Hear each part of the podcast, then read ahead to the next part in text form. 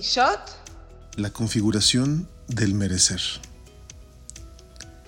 ¿Será que merecemos mucho o poco o mucho más de lo que realmente hoy tenemos? ¿Qué tan difícil es creer algo que sabes que mereces pero no sabes por qué? No lo crees. ¿No será que merecemos a lo que nos esforzamos por lograr? El merecer viene de una evaluación a través de un tercero que decide con un dedazo darle a unas o a otras personas.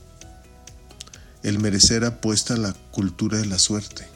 Y claro, los que ya llegaron o han logrado sus objetivos van a hacer creer a los demás que es porque lo merecen, no porque se esforzaron o porque un ancestro suyo se esforzó en algún momento. Hay varios tipos de personas que se creen merecedores.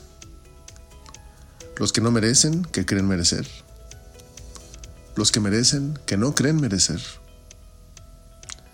Y están otros que evitan el creer merecer o no, y solamente saben que existe todo a su disposición, que todo está en la mesa para poder agarrarse, para poder lograrse, para lograr conquistar pero no va a ser fácil. ¿Por qué será que anhelamos y soñamos siempre y cuando no sea difícil? ¿Por qué será que somos tan adictos a la comodidad que aun cuando queremos llegar anhelamos estancarnos en nuestra comodidad otra vez? ¿De dónde viene esta configuración de buscar la comodidad sostenida? Cuando genéticamente, evolutivamente y aún en la historia de nuestra humanidad y como especie, siempre ha habido una constante que es el cambio. ¿No debería ser la comodidad un aliciente, una rebanada de felicidad en la travesía de lo que queremos lograr? ¿O por qué tendría que ser una meta? No quito que debemos de ser agradecidos con lo que tenemos y lo que podemos tener hoy. Sin embargo, cuando se refiere a llevar nuestro talento hasta sus últimas consecuencias, y de tomar ese sueño que tenemos como niños intrínsecamente de hacer cosas en grande, ¿será que es un tema de merecer o no merecer? ¿No será muy básico creer o no merecer algo? ¿Por qué no mejora en vez de hablar de merecer o no merecer? Le agarramos gusto a lograr resultados. Piensa en una carrera. ¿Quién gana el primer lugar en una carrera? ¿El que merece ganar o el que a través de su esfuerzo sostenido, disciplina, enfoque, hábitos alimenticios, entrenamiento, se configuró para ganar. Entonces las metas no tienen nada que ver con el merecer o no merecer. Tener dinero no tiene nada que ver con merecer o no merecer.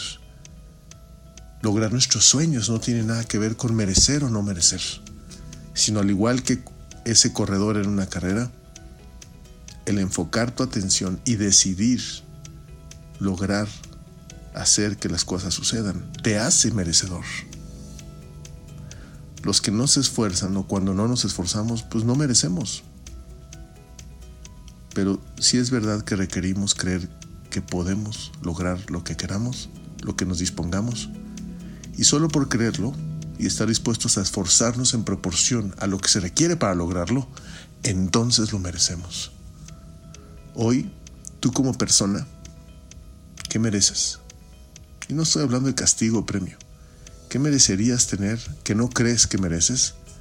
Porque simplemente no te has esforzado lo suficiente. Entonces, descodificando la configuración del merecer o no merecer. Merecer es el resultado de nuestro esfuerzo sostenido a través de microadaptaciones.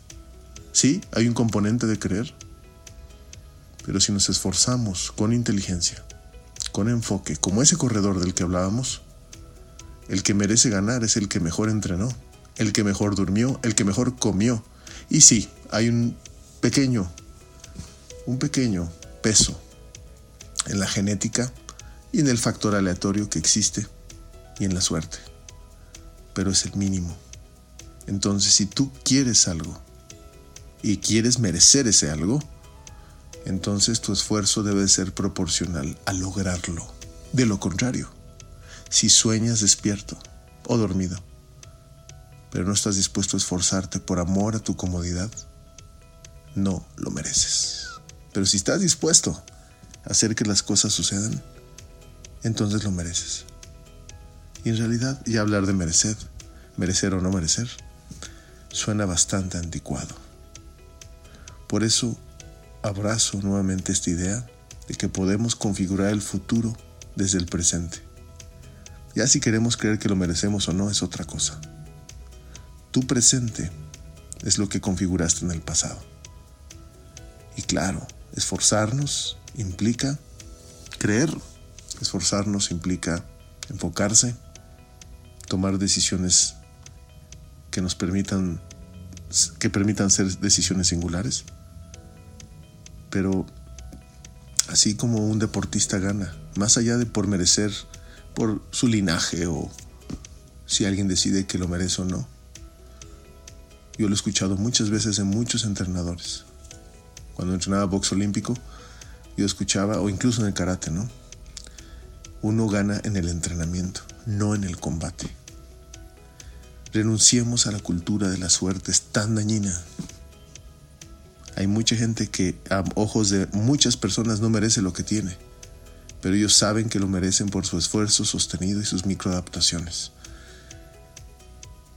Yo ya no voy a desperdiciar tiempo en merecer o no merecer. Mejor me apego nuevamente a mi sentir de que todo está puesto en la mesa y lo que yo quiera y lo que yo crea merecer será proporcional a mi esfuerzo, enfoque y mi atención de calidad destinada a lograrlo. Gracias.